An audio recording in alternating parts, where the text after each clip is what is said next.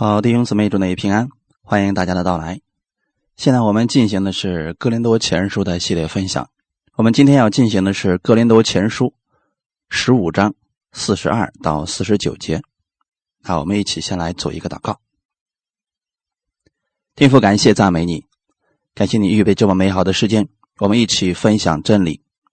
在我们分享真理的时候，你会透过这些话语给我们盼望，给我们信心，也给我们力量。让我们借着这样的话语，正确的认识我们自己，在我们无论遇到什么事情的时候，我们不至于灰心绝望，因为在你那里，我们永远是有盼望的。我们虽然是属于这个世界，但我们同时又是属于天上的人。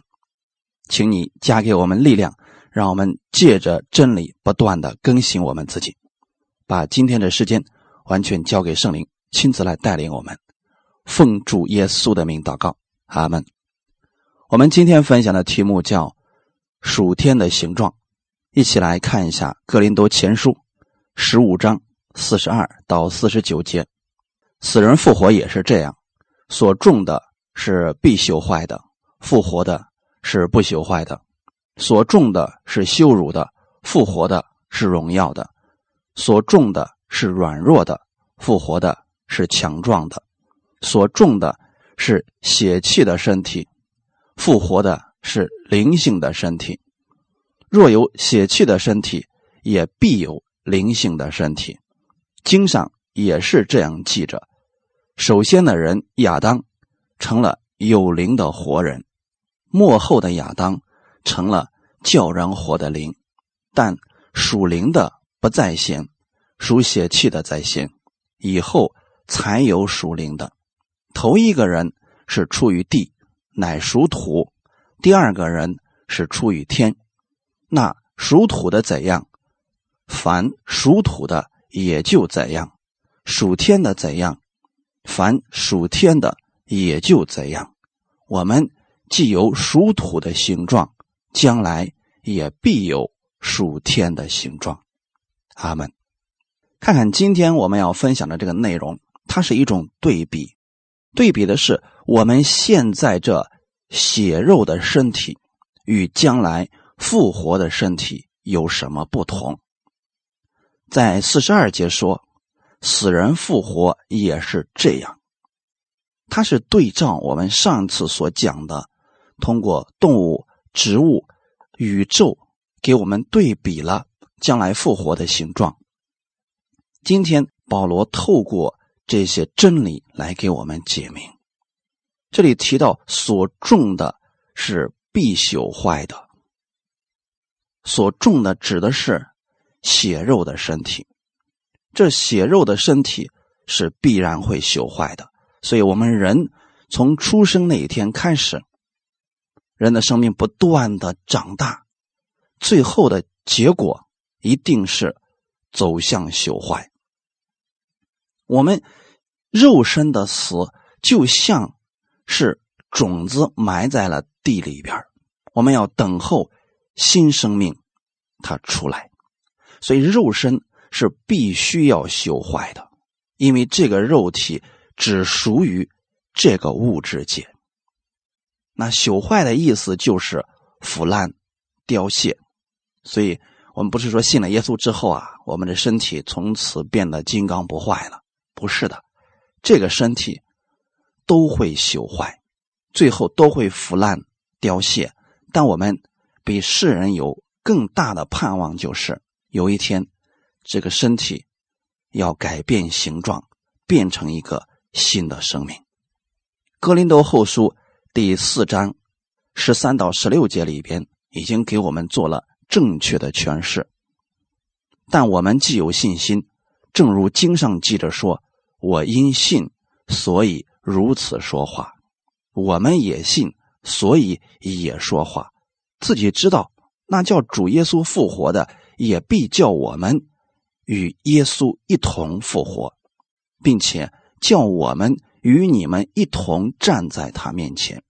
凡事都是为你们，好叫恩惠因人多越发加增，感谢格外显多，以致。荣耀归于神，所以我们不丧胆。外体虽然毁坏，内心却一天胜似一天。阿门。透过这段经文，保罗是要告诉我们，我们应该是有信心的人。我们凭着信心，所以我们才说话，因为我们知道主耶稣已经复活了。那神有一天也必然叫我们与耶稣一同复活，就像耶稣那样，我们都可以一同站在神的面前。所以现在我们在这世上所经历的这些事情，其实都是为我们好的。目的是什么呢？让神的恩惠因这个人多就越来越多。所以今天不管你的外体。外面这个肉体越来越朽坏，越来越糟糕，这个不要紧，因为你内心对神的恩恩典认识的会越来越多。哈利路亚。那后面提到说不朽坏的，又指的是什么呢？复活的身体，复活的身体将永远长存。耶稣的身体复活了，给我们看见了将来不朽坏的身体的样式。使徒行传的十三章三十三到三十七节，神给我们有一个应许，我们来看一下。神已经向我们这做儿女的应验，叫耶稣复活了。正如诗篇第二篇上记着说：“你是我的儿子，我今日生你。”论到神叫他从死里复活，不再归于朽坏，就这样说：“我必将所应许大卫那圣洁可靠的恩典赐给你们。”又有一篇上说：“你必不叫你的圣者见朽坏。”大卫在世的时候遵行了神的旨意，就睡了，归到他祖宗那里以见朽坏，唯独神所复活的，他。并未见朽坏，在这里给了我们一个巨大的盼望。我们是神的儿女，我们看到神叫耶稣复活了，那是我们最大的盼望。因为神没有让耶稣他的身体见朽坏，他在坟墓里面三天，三天之后从死里复活了。大卫虽然他也很厉害，但是大卫呢？他服侍了那一代的人，他就睡了。他的身体已见朽坏。有人说了，可是耶稣在世的时候呢，也复活了一些人呐。比如说拉萨路，拉萨路其实叫复生，是神又一次给了他新的生命，让他那个死去的身体得着了再一次的生命。所以拉萨路这个生命，他活了，可是他还是要死的。在这里，我们所提到的复活，是指属地的变成属天的，朽坏的变成永不朽坏的，那是一个灵的身体，永远不会再经历死亡了。这是我们最大的盼望。那如果我们的生命，我们的身体，将来是永不朽坏的，神还要给我们有活泼的盼望，那是什么呢？要给我们留下天上的基业，那个基业是永远的。彼得前书第一章三到四节，愿颂赞归于我们主耶稣基督的父神，他曾造自己的大怜悯，借。耶稣基督从死里复活，重生了我们，叫我们有活泼的盼望，可以得着不能朽坏、不能玷污、不能衰残，为你们存留在天上的基业。有人说：“为什么我们要把我们的焦点、我们的关注点放在上面呢？”原因很简单，因为在上面，我们将有一个身体是。永远不朽坏的身体。那如果你现在为天上的基业存留，那么你存留多少，就是直到永远的。你们知道，在这个世界上有一种产权是永久性的产权，比如说在一些国家当中，他们买了房子是永久产权，只要买了，你的后代可以一代一代的住下去，这是好的。可是你知道吗？将来在天上，神给你所存留的基业和赏赐是没有时间，永远不会坏的。因为在地上的房子，就算没有人把你这块地收回去，可你这房子是要坏的呀。我们不一样，将来到了天上之后，神给我们所存留的基业是直到永远的。所以我愿意我们弟兄姊妹啊，不要把我们的焦点放在今生的得失上，你要为天上存留基业。今天以耶稣的名去帮助人、去爱人、关心人，多付出点你将来不会吃亏的，那是你存留在天上的基业。就算我们在地上吃亏了，神要补偿给你的。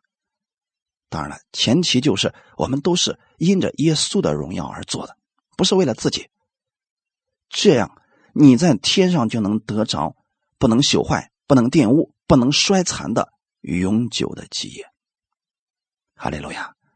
保罗给格林多人讲这些的目的还有一个就是，格林多人。就是把目光放在了地上，所以在教会当中争权夺利、互相攻击，都想为自己得点好处。可是福音是什么呢？福音是耶稣来到世界上为我们付出了一切，包括他的生命。所以将来耶稣在天上得着的那个赏赐，那一定是最大的，因为他毫无保留的把自己的一切。都给了我们。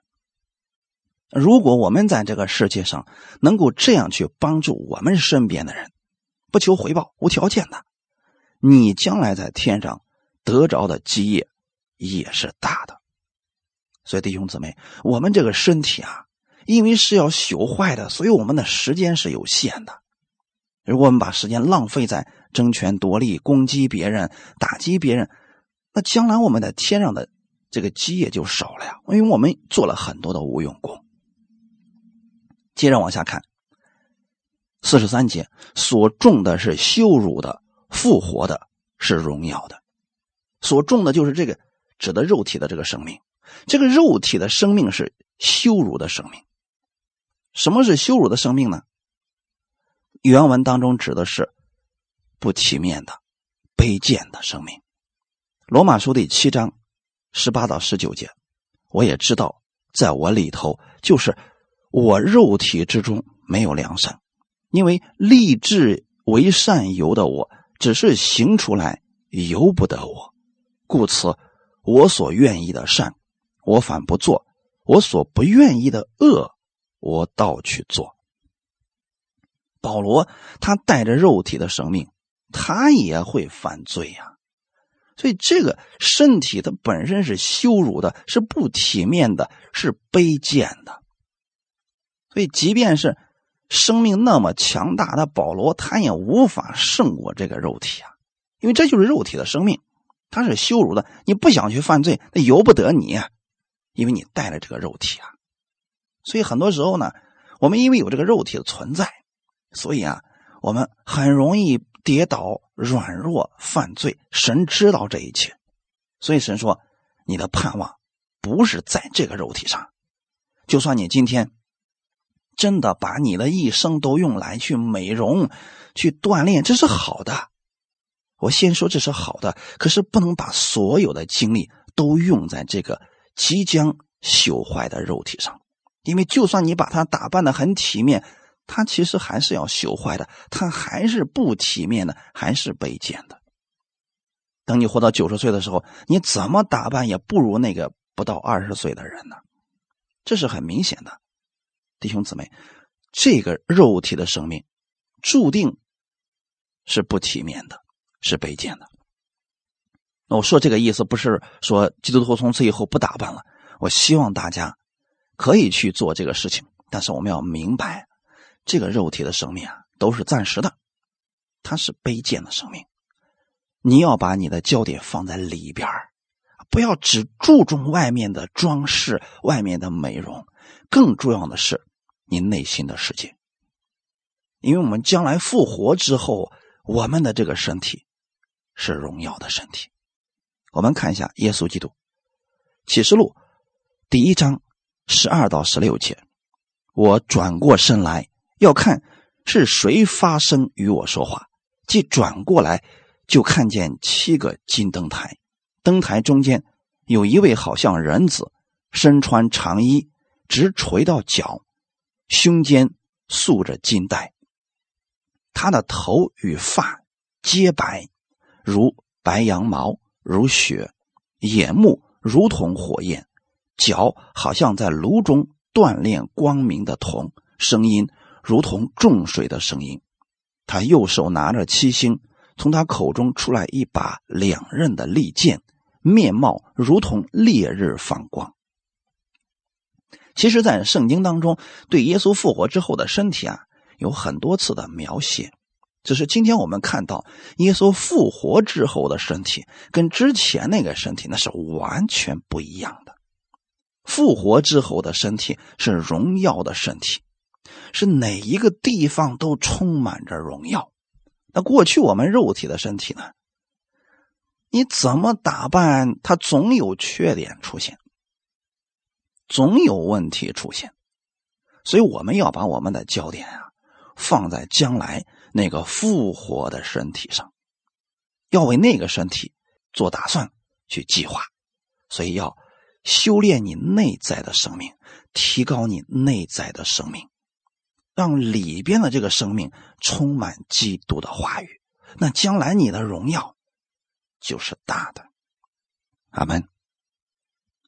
再往下看，所种的是软弱的，复活的。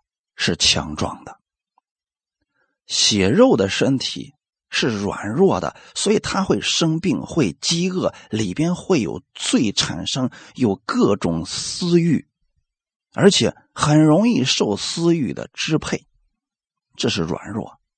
所以，就算今天我们信了耶稣了，你也不能说我信了耶稣，我永远不会得病，我不会饿，我也不会犯罪，这是不可能的，因为这个身体。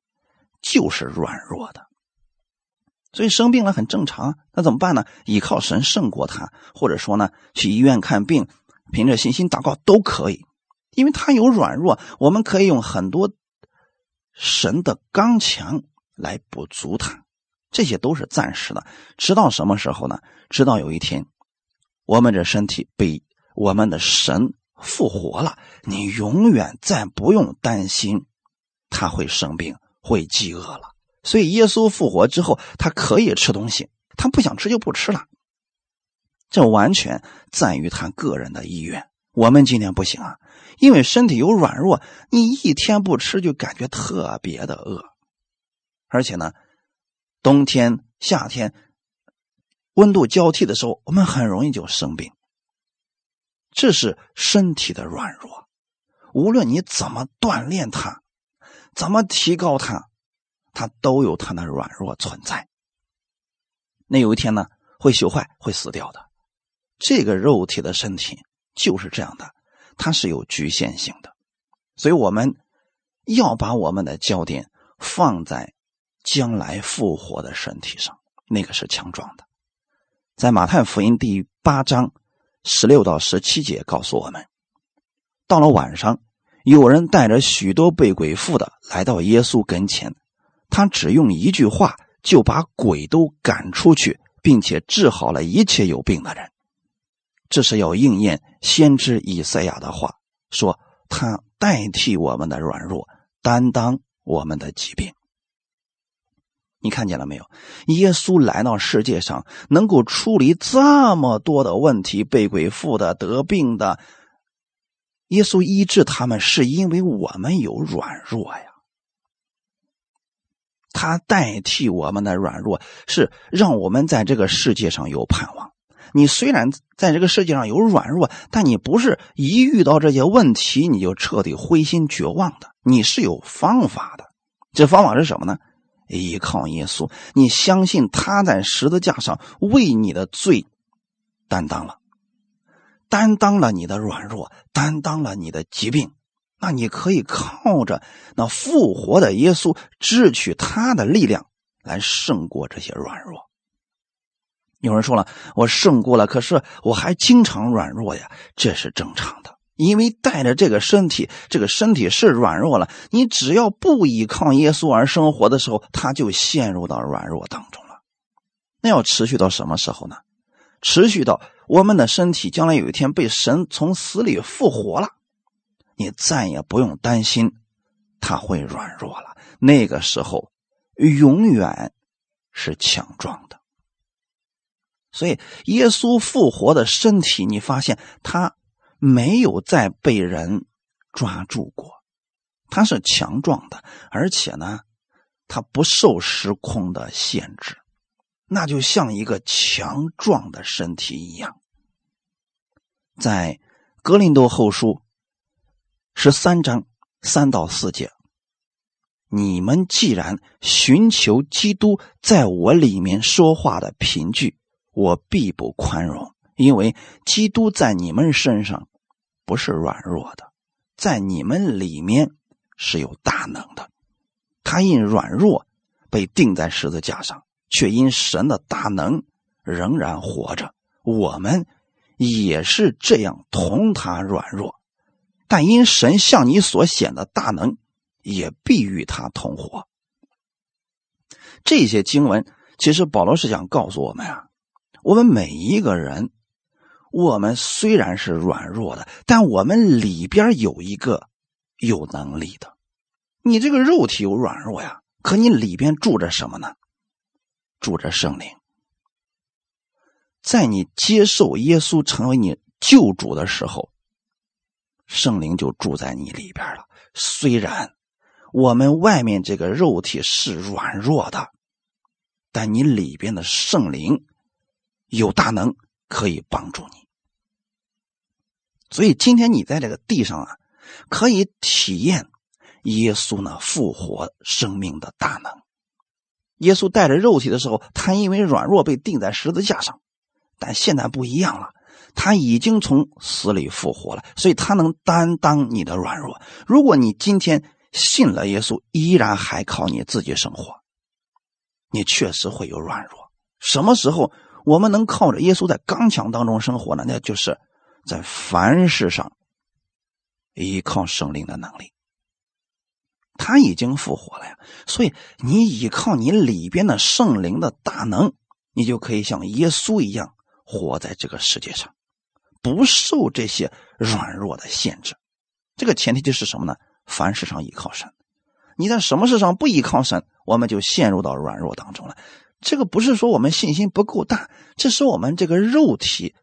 所有的一个局限性，所以不要在这样的事情上定罪自己。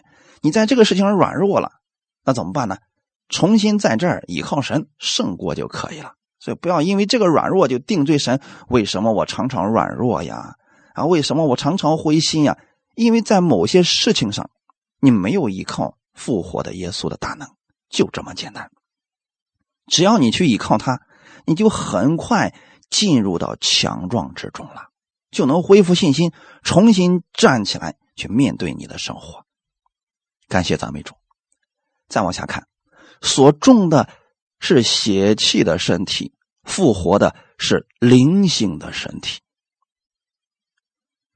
所种的就是我们原有的那个生命，它是一个血气的身体啊，所以身体里面有血有气，我们称之为血气。这是字面的一个意思啊。那么这个血气的身体到底指的是什么呢？就是我们自然的身体。这个不信主的人，他就是一个自然的身体。动物的身体是个自然的身体，我们人的身体呢，是血气的身体，也是个自然的身体，它是有局限性的。那我们来看一下圣经上的准确概念，《犹大书》一章十八到十九节，《犹大书》第一章十八到十九节。他们也曾对你们说过：“末世必有好机巧的人，随从自己不敬钱的私欲而行。”这就是那些引人结党、属乎血气、没有圣灵的人。透过这些经文，你们也看出来了啊，什么是血气的身体呢？那就是没有圣灵的人，那就说明这个人没有接受耶稣。他他没有接受耶稣，你会发现他能做什么事呢？笑话别人，不敬钱，随从自己的私欲而行，分门结党，拉帮结派，高抬自己，贬低别人，这些都是属乎邪气、没有圣灵的一个自然人的状态。那我们过去不信主的时候，跟这个是一样的呀。所以弟兄姊妹，我们不要瞧不起那些没有信耶稣的人。也不要去定罪和打击他们，因为他们没有圣灵，所以他们只能在软弱当中凭着血气去生活。那别人骂他了，他们就返回去去骂，这多正常呀！那如果今天我们里边有了圣灵，我们就不再是属血气的生命，我们是属灵的生命。那这样的话，我们就能活出与世人不一样的一个生命的状态。当别人骂我们的时候，我们可以为他们祝福祷告，可以祝福他们。这是耶稣给我们的，对吗？为什么呢？靠你自己啊，那血气的那个生命根本做不到这一点。我们会生气，可能都能把自己给气病了。但现在不一样了。你里边有圣灵的时候，你是可以活出那属天的生命状态的。虽然说有很多时候我们仍然胜不过，但是这也属正常。你什么时候胜过了，神要给你赏赐的。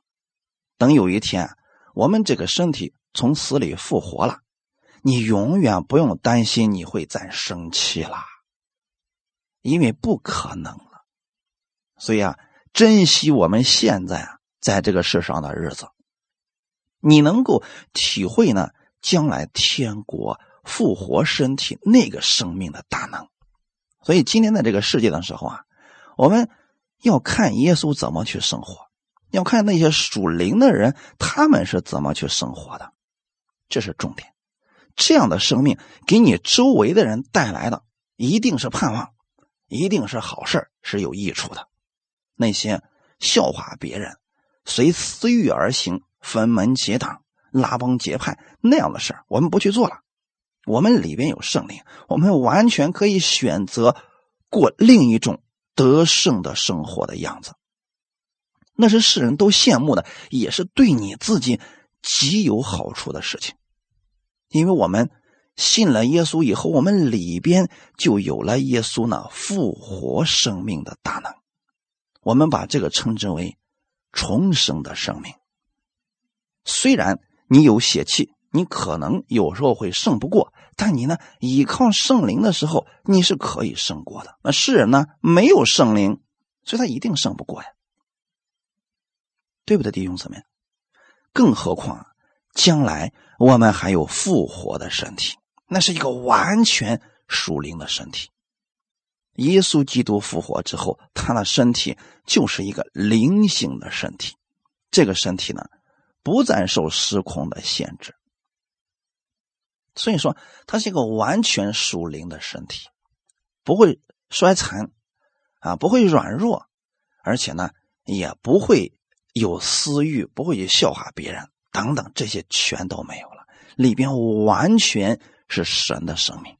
我们现在呢，有时候。可能能活出属神的生命，有时候呢，活出属世的生命，这属正常。但是神给我们的盼望就是，你在这个地上啊，你能活出属天的生命，神要给你赏赐的。感谢赞美主。我们接着再往下看，首先的亚当成了有灵的活人，幕后的亚当成了。叫人活的灵。那首先呢，亚当指的就是神所创造的第一个人，就是亚当，成了有灵的活人。这是什么意思呢？创世纪第二章第七节，耶和华神用地上的尘土造人，将生气吹在他鼻孔里，他就成了有灵的活人，名叫亚当。神用土造了亚当之后，当时的亚当不能称之为一个活人，他只能称之为一个魂。可能对我们今天来讲，当时的亚当跟动物没什么区别。动物有什么呢？有魂有体，所以魂到底指的是什么呢？智、情、意、智力、情感、意志。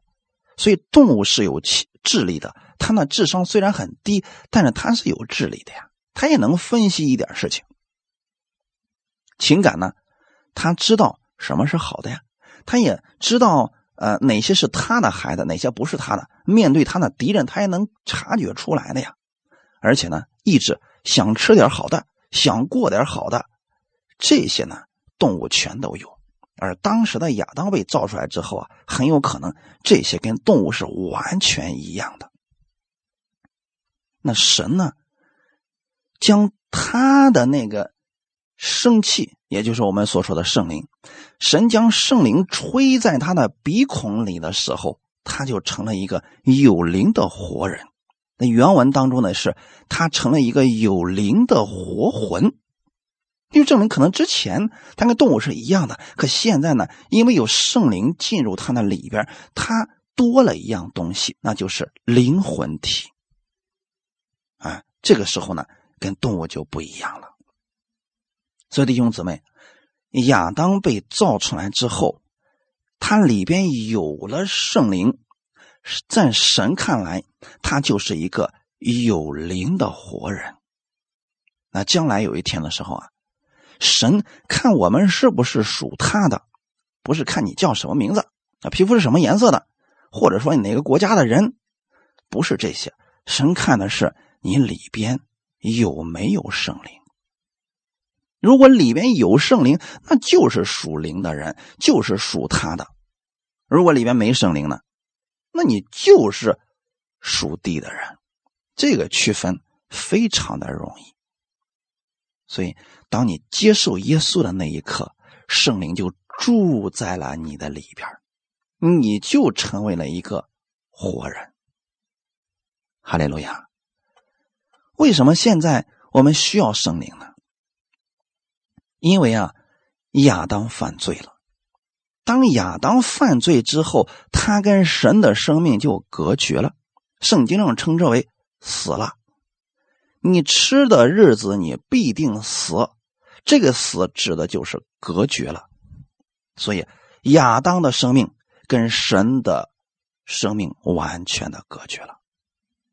人从此以后啊，跟神不再连接在一起了。那直到今天为止，没有信耶稣的人，他们跟神没有办法连接到一起啊。现在怎么办呢？我们里边没有圣灵，在神看来，我们就是死人，死是迟早的事情而已。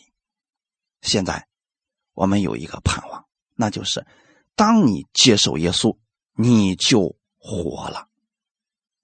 幕后的亚当成了叫人活的灵。所以你有没有发现这是不一样的？前面的亚当是有灵的活人，他是一个人；幕后的亚当，耶稣基督，他是一个灵。大家现在知道了吗？他是一个灵，所以这个灵可以进入到任何一个人的里边，让这个死人变成活的。幕后的亚当指的就是耶稣基督，他是叫人活的灵。所以，当你愿意接受耶稣，也就是我们说的承认你是一个罪人，你相信耶稣在十字架上为你的罪流血牺牲，三天后从死里复活，你愿意接受他成为你人生的救主。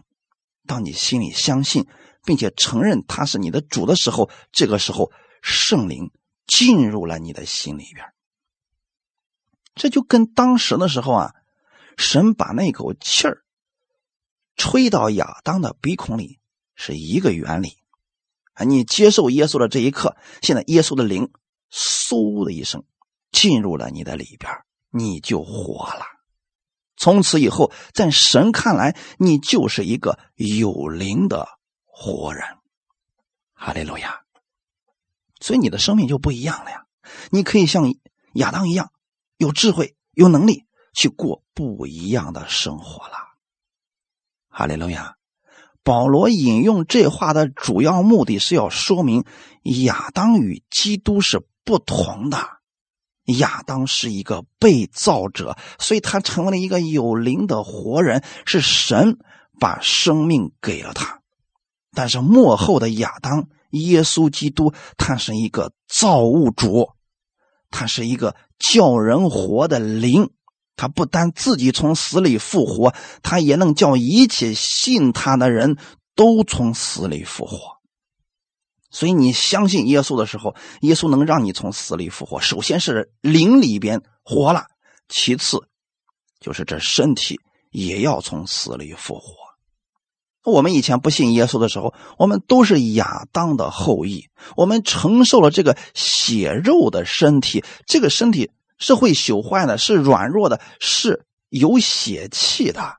可是呢？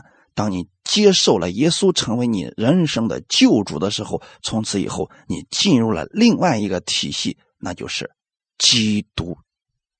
你是基督的后裔，所以啊，你里边拥有了耶稣基督的灵。所以保罗以亚当和基督来比较，来说明为什么我们可以拥有复活的身体。那刚才我们读的经文里面。有一句话是这样来讲的：那属土的怎样，凡属土的也就怎样；属天的怎样，凡属天的也就怎样。这句话呢，意思是什么呢？我们以前没有信耶稣的时候，我们是亚当的后裔，所以我们跟亚当差不多啊。我们会生气，我们会推卸责任，我们会死，因为这些亚当都有啊。可现在呢，你接受了耶稣以后，你就拥有了。耶稣那样的生命，在耶稣在地上的时候呢，他可以活出超自然的生命，你也可以。耶稣的身身体死了，他从死里复活了，有一天你也要跟他一样的。所以这是我们的盼望，因为现在你不是仅仅只有亚当那样的生命，你还拥有基督的生命。你现在在地上活着的时候，你可以选择按哪种方式来生活，像亚当一样活在世上。也可以像耶稣一样活在世上，哈利路亚。再往下看，四十六节，但属灵的不在先，属血气的在先，以后才有属灵的。四十六节只提到了属灵的、属血气的，并没有提到身体，所以这里边指的是一个属灵的生命，也就是它不是指我们这个身体了啊。所以我们在看这些的时候，我们要知道它是指里边的生命，属灵的和属血气的。它有什么不同呢？属血气的很自然，指的就是亚当那样的生命，会生气、不饶恕、自私自利等等，这些都是属血气的一种生命的状态。属血气的在先，以后才有属灵的。它到底指的又是什么呢？我们透过一些圣经上的例子来给大家说明一下。以实玛利是生在以撒之前的。先有以实玛利，以后才有了以撒。以实玛利就是属血气的，以撒就是属灵的。以实玛利是人的努力得来的，以撒是神的应许赐下来的。所以这就是属血气的在先，属灵的在后。还有呢，以扫和雅各，你以扫是属血气的，雅各是属神的，所以以扫在雅各的前面。还有呢。扫罗和大卫，扫罗是属血气的，所以扫罗在做事情的时候啊，那凭着血气想怎么做怎么做，而且呢，骄傲自大，这些你会发现都是亚当的生命，那属血气的生命。大卫呢，他是预表着属神的生命，所以啊，大卫是在扫罗之后的，这就是这段经文所讲的属血气的在先，以后。才有属灵的。同样的呢，亚当在前，基督在后。律法在前，恩典在后。很简单啊，这些原则我们看明白之后，我们知道这些属灵的这些原则，我们明白了，你对世界上很多的事情啊就能看明白了。我们永远是有盼望的，因为呢，后面的是比之前的更好的。属灵的生命不是在人的面前争高低，他反而是甘心居后。根据上下文，我们看到本节主要是指人类有两种生命，属血气的和属灵的。那神借着首先的亚当，给人一种属血气的生命。你会发现，那样的生命呢，它就是败坏的，就是无用的，就是犯罪的。后来的时候，神又给了我们盼望，末后的亚当，他给人的是属灵的生命。四十七节告诉我们，头一个人是出于地，乃属土；第二个人是出于天。头一个人指的是谁呢？亚当。所以亚当是由土而造的，所以神说他是属土的。那今天我们可能有人说我们是属狗的，我们是属鸡的。准确来讲，我们过去是属土的。那属土的怎么样呢？失败了。你会发现。亚当失败了，凡属土的也都像亚当一样，死在过犯罪恶当中，最后都朽坏了，归于尘土。所以啊，跟随亚当的生命结局都是失败。这一点上，大家可以默想这里的圣经原则：以实玛利、以扫、扫罗等等这些人全都失败了，其中也包括呢。在旷野的第一代以色列百姓，他们也失败了，在律法下的全都失败了。但是今天我们有另外一个机会，相信耶稣复活的耶稣，你可以做神的儿女。这一个人是出于天，所以耶稣不是由土而来的，他是从天上降下来的，他没有这些属土的这些属性。所以弟兄姊妹，耶稣他不是由一个男人和一个女人生出来的，他是圣灵感孕的，是从天上来的，这就是耶稣基督。那如果耶稣基督是属天的，我们现现在又属于耶稣基督，那你就是属灵的，你就是属天的生命，在基督里边他把他的生命都给你了，你知道吗？在耶稣里，你就是公义的，是圣洁的，是被神所喜悦的，这是我们的事实啊。为什么呢？过去那个属地的生命，耶稣替我们死了，义的代替不义的，他为我们的罪死了，埋葬了，三天之后从死里复活的，然后把他属天的生命给了我们，所以我们也能活出耶稣那样。属天的生命，将来我们这个身体也要经历像耶稣那样的复活。在基督里的都是得胜的，因为基督已经得胜了，所以他会带领着我们在生命当中做王，在生活当中得胜。格林多前书十五章四十八节。到四十九节，那属土的怎样，凡属土的也就怎样；属天的怎样，凡属天的也就怎样。我们既有属土的形状，将来也必有属天的形状。亚当以及属亚当的是这个样子的。创世纪第三章十九节，神对亚当说了一段话语。你必汗流满面才得糊口，直到你归了土，因为你是从土而出的，你本是尘土，仍要归于尘土。如果我们不信耶稣啊，我们就是这个样子呀，汗流满面才得糊口，最后都死了，归到尘土里边去了，谁都没有办法逃脱这个法则，这就是属土的。因为亚当如此，所以属亚当的就如此，没有一个人能超过亚当那个生命了。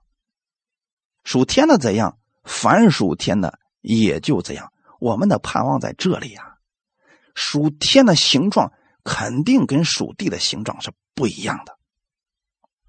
那我们来看一下，耶稣基督是什么样子的？启示录第一章十七到十八节，我一看见。就扑倒在他脚前，像死了一样。他用右手按着我说：“不要惧怕，我是首先的，我是幕后的，又是那存活的。我曾死过，现在又活了，只活到永永远远，并且拿着死亡和阴间的钥匙。你看，耶稣基督他是一个什么样的状态？他跟亚当的生命那完全不一样啊！亚当他犯罪了之后。他归入了尘土，可耶稣基督呢？他说：“我是首先的，我是幕后的，就是没有时间能够束缚得了我啊！我是那存活的，我曾死过，现在又活了，是指他过去为我们所做的事情。他现在怎么样呢？直活到永永远远。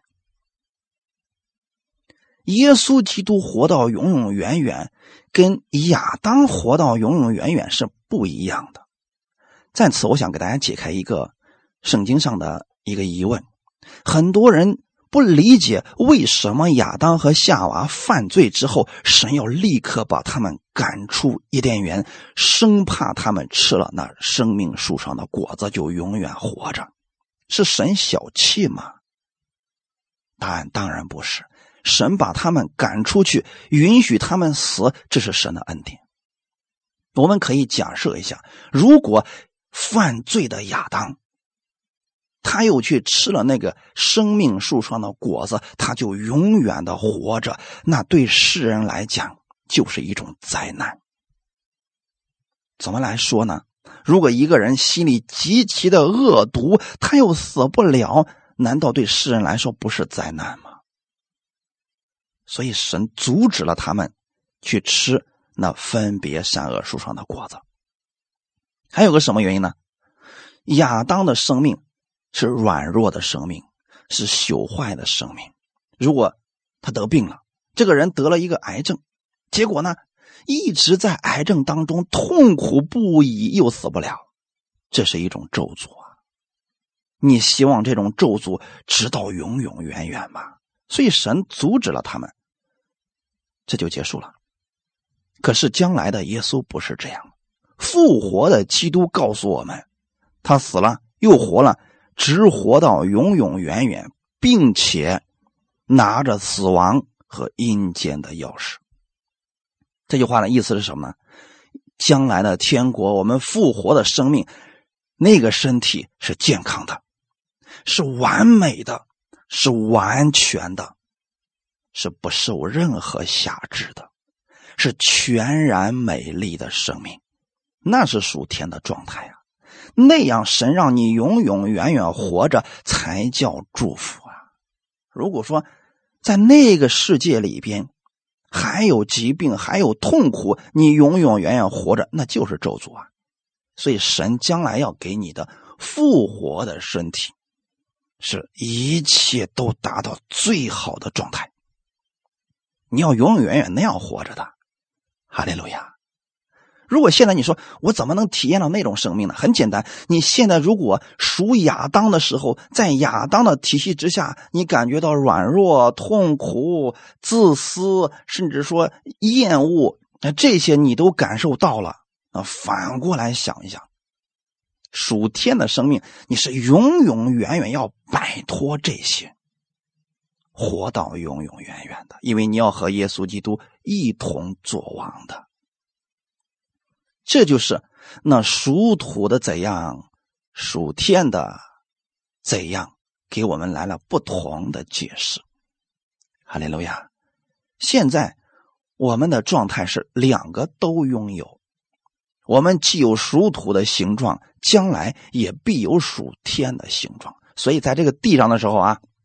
现在你是属土的身体，所以啊，有朽坏，有软弱，呃，有问题，你就知道说，哦，这是个属土的身体，属土的生命，所以啊，有软弱很正常。我要依靠耶稣而生活，但是将来有一天，你更要相信，你是属天的生命，要在天上完全彰显出来，因为你与基督已经有关系了。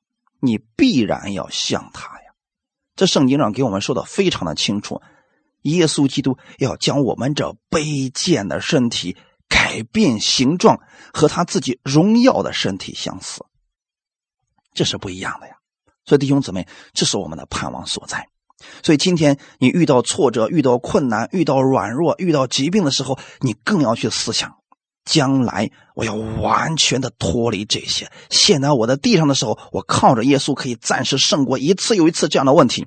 但是将来有一天在天上，我的身体复活了，永远摆脱这些。我最大的盼望就是在那里。哈利路亚。最后我们看一段经文，《彼得后书》第三章十四节：“亲爱的弟兄啊，你们既盼望这些事。”就当殷勤，使自己没有玷污，无可指摘，安然见主。这话语是什么意思呢？